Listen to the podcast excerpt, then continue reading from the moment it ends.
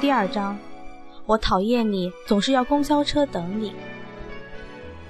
因为吴曼的关系，莫小涵和王源渐渐熟悉起来。但让王源觉得奇怪的是，这个叫莫小涵的女孩似乎很讨厌自己。她一来找吴曼，她就立刻避开；偶尔拉她和吴曼一起去吃东西，也多半遭到冷淡的拒绝。可要命的是。这样不对盘的两个人，还不得不每天坐同一路公交车回家。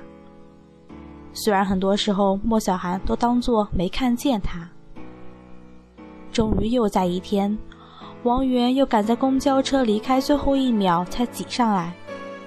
他们互相看见了对方，莫小涵却把头别过去。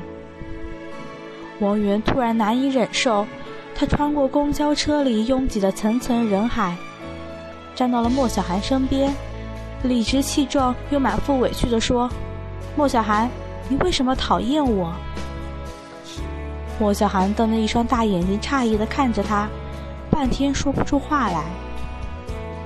王源不死心地追问：“难道是因为吴曼？因为我抢走了你最好的朋友？”莫小涵突然觉得自己的情感在一瞬间有点收不住。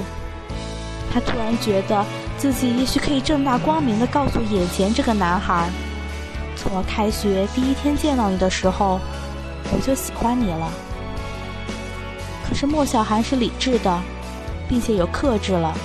他说：“因为我讨厌你整天拖拖拉拉，永远赶不上公交车，总是要公交车等你。”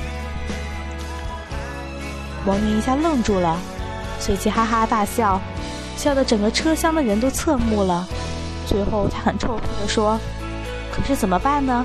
我每次都能赶得上啊。”